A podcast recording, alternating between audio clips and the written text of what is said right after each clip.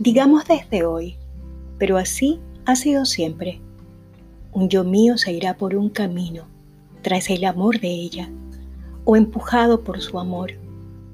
Otro yo seguirá acostándose con cualquiera, limpio, feliz, sin remordimiento.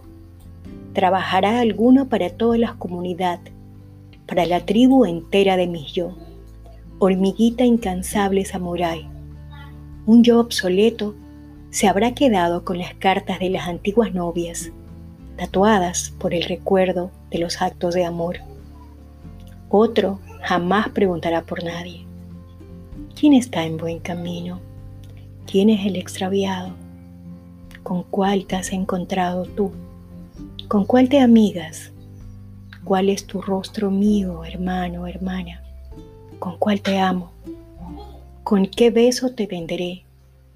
¿Con qué manos me juegas a los dados?